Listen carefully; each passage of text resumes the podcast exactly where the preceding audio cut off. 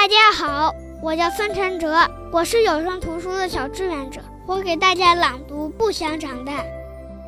我呀，不想长大，我怕长大后不能再抱着洋娃娃，不能再看那本小青蛙。我怕长大后要去读书、写字、画画，不能天天跟着妈妈。可妈妈说，长大也很好，虽然长大后有很多烦恼。但换来的是友谊、微笑。那么我还要不要长大呢？你们告诉我好吗？